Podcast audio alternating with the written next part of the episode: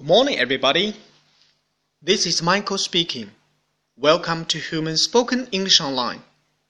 各位早安，我是 Michael 老师，欢迎来到乐成红文线上口语团 A 组。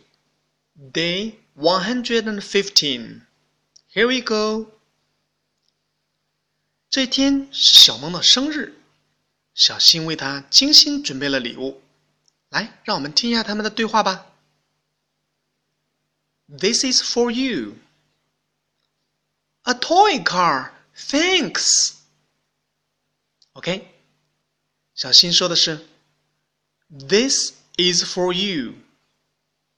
这是给你的。OK，this，this，在读这个词的时候要轻咬舌尖。This。OK，那小萌说的是。 A toy car, thanks. 哇，一个玩具汽车，谢谢。Thanks，在读这个词的时候一样要轻咬舌尖。Thanks。OK，我们完整来一遍。This is for you. A toy car, thanks. That's all for today. See you next time.